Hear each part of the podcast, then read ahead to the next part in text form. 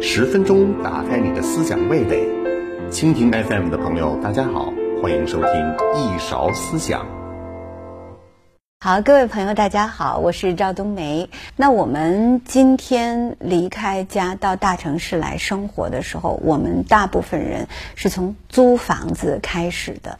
现在要请大家回答一个问题，就是你认为古代的人，当他们从外地来到首都的时候，他们是立刻就买房呢，还是会租房子住？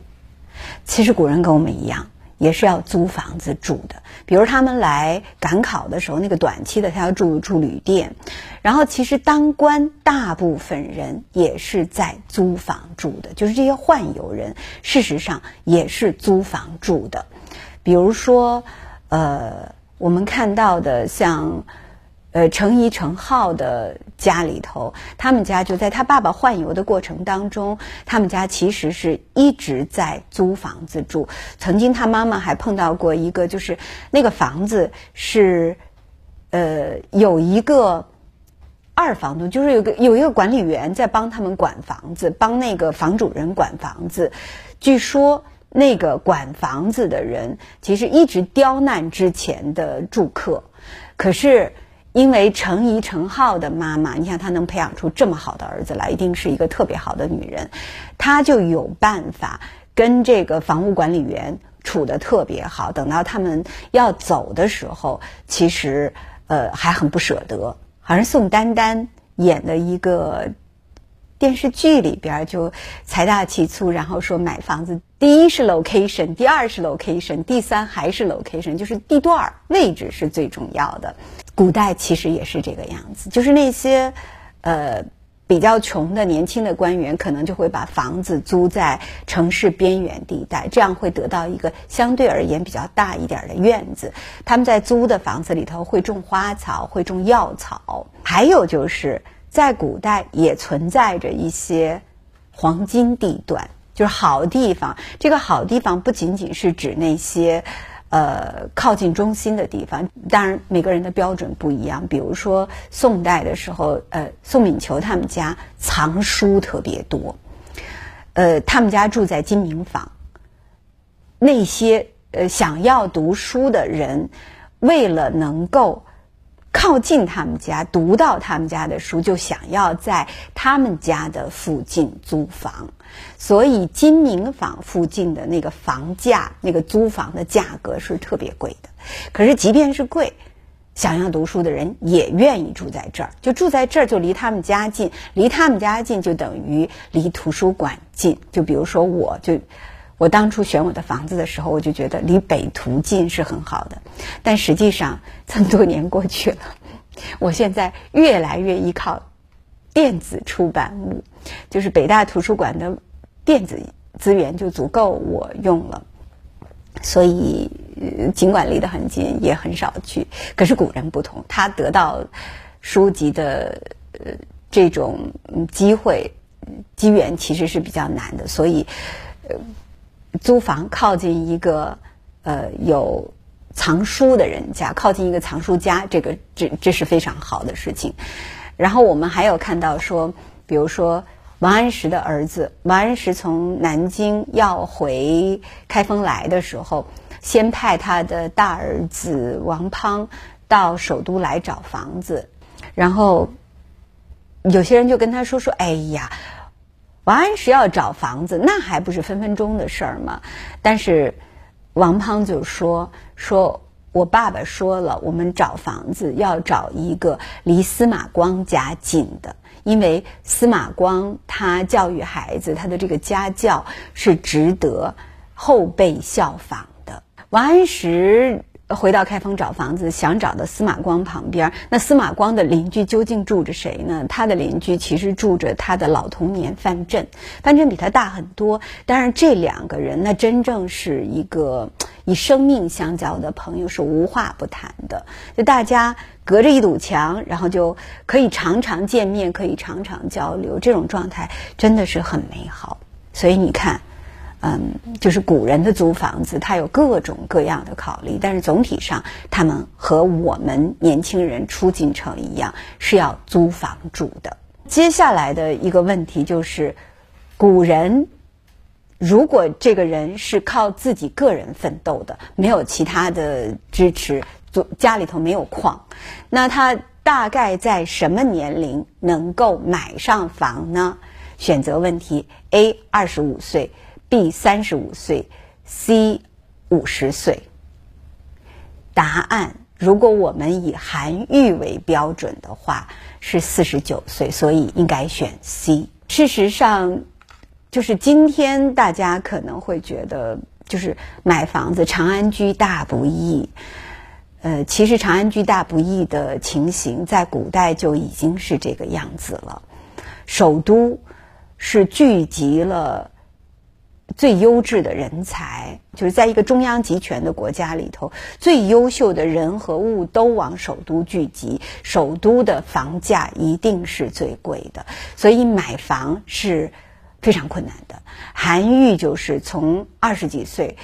携着一一卷书就到了首都，然后混混混混到了四十九岁才终于置上房了。当然，他那个房子跟我们今天的房子不是一个概念，它其实是一个宅院的概念。它包除了住房以外，它还包括花园等等。但是，要想得到这些是很不容易的。他是奋斗了很多年，而且他还不是单靠工资的。韩愈的有一个非常重要的收入来源，就是他文章写得好，所以那些帮就是要请他帮忙写，比如说墓志铭的人，家里死了人，然后要请他来写一个墓志铭，以抬高死者的规格，弘扬家族的名声。这种文章不是白写的，是要有很高的润笔的。呃，当然这种钱。也被叫做榆木的钱，就是吹死人的钱。曾经有人就把韩愈的一笔钱就就直接拿走了，然后说这是你榆木得来，你得来很容易，所以不妨也给我花一花。当然这个很不客气，可是我们知道，就是韩愈这样一个大文豪，按我们今天的标准来讲是一个大文豪，也是混到了四十九岁才买上房的。所以关于买房这件事儿，大家。不要着急，然后我们再说一个，就是喜欢买房的。刚才韩愈是在首都买房，其实中国历史上有一个非常特殊的人——苏东坡。他之所以被我们大家所颂扬，不是作为苏轼，而是作为苏东坡。什么意思？就是他在政治生命上已经走了下坡路了，他已经遭到了贬谪，遭遇了乌台诗案之后。到了黄州，他才变成的苏东坡。他是一个能够把处在逆境中的人生过得精彩的人，所以才能够隔了一千年被我们所热爱。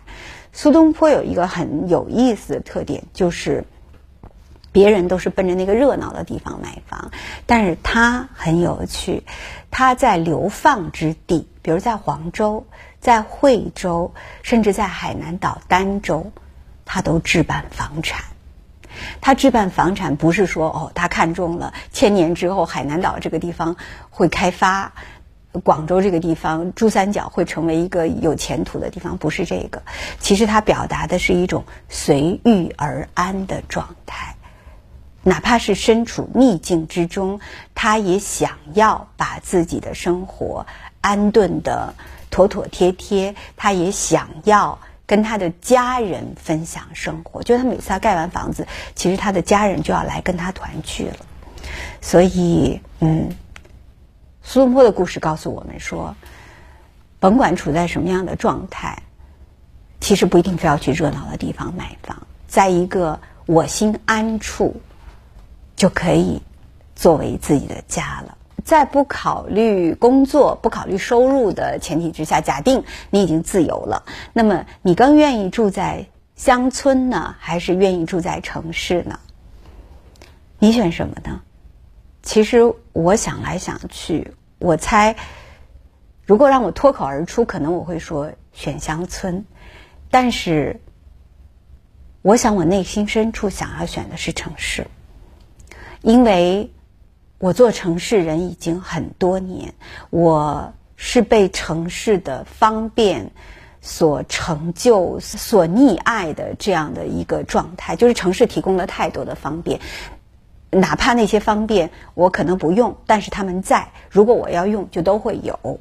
我习惯了这种生活，所以我觉得我其实骨子里头真正的那个想住的地方，其实还是城市。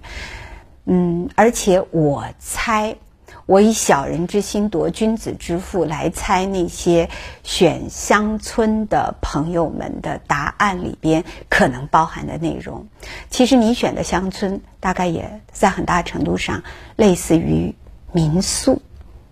就是你要求它是方便的，它是有 WiFi 的，就是你在城市生活当中，呃，都有的那些东西，然后呢又很安静，又很舒缓，就你可以放松四肢，像一只猫一样懒洋洋的在走廊的沙发底下晒太阳。但是城市生活拥有的那些所有便利，其实你想象的这个乡村都是有的。在中国传统时期，精英们其实经历了一个从乡居到城居的一个过程。这个变化可能发生在隋朝，就是大部分的官员隋唐就开始迁进到城里边居住。在这本书里头，我把呃中国古代精英的居住状态分成三个阶段，一个呢是在。呃，秦以前，秦以前基本上大的状态是这样的，就是是一个。贵族们其实是在自己的封邑上居住的，就是大家其实是不动的。然后到春秋战国，其实出现了一个过渡阶段，在这个时候，那个士阶层出来了。士阶层的特点就是什么？他们是游士，他们是在不停的动的。他们在各个诸侯国之间，要凭着自己的本事，三寸不烂之舌去游说诸侯。游说诸侯是什么？其实我们今天理解就是他找工作呀。一旦找定了工作，他就会在诸侯给他的这个居所、这个封邑里边就居住下来，这是一个状态。然后过渡到下一个阶段，就是帝制时期的前半段，就是从秦一直到隋以前，这个状态是什么呢？这个时候国家任命的官员，那么基本上是。呃，地方的长官，因此我们看到的高级官员、中央官是居住在首都及其附近地区，然后由中央派出的呃地方长官，他是在流动的，但是他并不在地方上固定下来，而那些地方上的大族，他根儿就在这儿，他就在自己的家、自己的故乡、自己的土地上居住，他们也是不动的。陶渊明就生活在这个阶段，所以当他不做官的时候，他能干什么？他其实只能回到自己家，回到自己的土地上，但是前提是说他们有土地。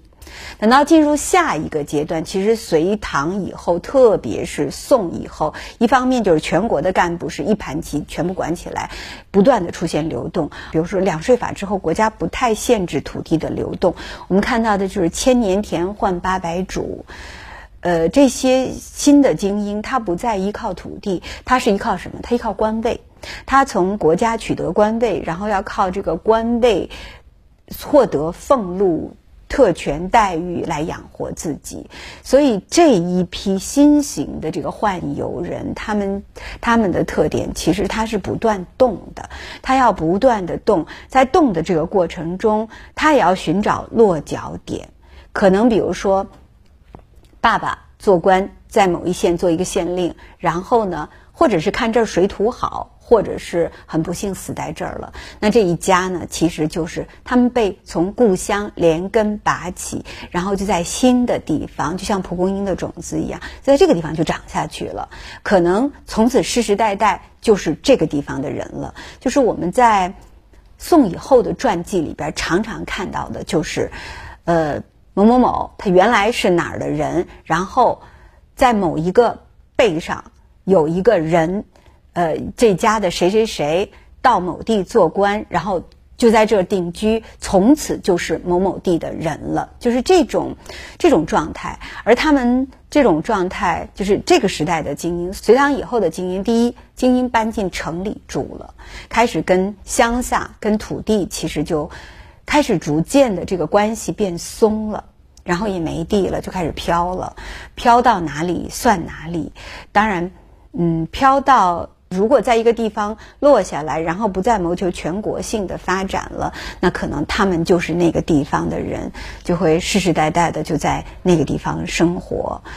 大概中国人的中国的精英的居住状态就分成这样的三个阶段。其实，在不同的阶段，呃，有不同的这种生存的样貌。而在陶渊明的时代，我们知道，我们谈到田园生活，呃，毫无疑问的都会提到陶渊明。他是以田园诗著称的，而他自己呢，其实他是个农民啊。晨兴理荒秽，带月荷锄归。我们看到，呃。陶渊明会带月荷锄归，他是真的下地的，但是他种地种的还不好，草盛豆苗稀，对吧？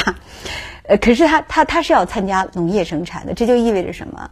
他会跟大大粪打交道的，农家肥啊，所以不是你想象的那种田园。当然，在这种田园之中，仍然能够保持着但使愿无为，就是呃，能够在心灵深处保持着跟。更广大世界的联系，跟真理的联系，那这就是陶渊明，呃，不同于一般的地主的地方，这也是他能够成为华夏的一个很重要的、一个美好的人物形象的一个很重要的原因。所以总体上讲，乡居生活意味着什么？意味着你。大概率要参与农业生产，至少要参与管理。然后乡居生活在传统时，它意味着缺医少药。我们看到南宋的张九成曾经就在考中进士之前，是在乡下有一次是得了病的。他得病是因为就乡下供应不好，没有冰箱的时代，乡下有什么吃的？真没有啊，大概就是，比如说你要到很远的地方才能买到一点肉，可是你想想那个猪，你是不能天天杀的，对吗？然后鸡是来了重要客人的时候可以宰的，平常的时候可能唯一的一个重要蛋白质的来源是鸡蛋，还有一个就小鱼小虾。张九成一个穷的教书先生，在乡下大部分时间吃什么？在吃竹子。我特别爱吃竹笋，但是竹笋这个东西其实不能不太能多吃，吃多了会会伤胃。他就是在乡下吃的太差，然后后来得了疾病，发了疾病之后，就如果不是有一个和尚临时帮他，有一个朋友想到一个和尚是个大夫，然后找到了那个和尚的话，他可能就没命了。他自己所以后来就很强调这一点，就是说，在乡下缺医少药。就《红楼梦》里头的刘姥姥去贾府，呃，去打秋风。当然，他是很可爱的。他临走的时候，贾府给他准备的东西里头有什么？有药，有不少的药，包括成药。就是因为乡下缺医少药，所以有一些常备的药要给他拿着。所以乡下的生活总体上其实是相对而言是。缺衣少药，就物质生活条件其实是很差的，不是你们今天想象的那个住民宿的感觉。当然，我希望中国的乡村是越来越美好的，就是在乡村生活也要像就可以像住民宿那样。相对而言，在城里生活就要方便得多。尽管古代的城市跟今天的比仍然有诸多的不足，但最起码，呃，你靠近，就你身边有很多。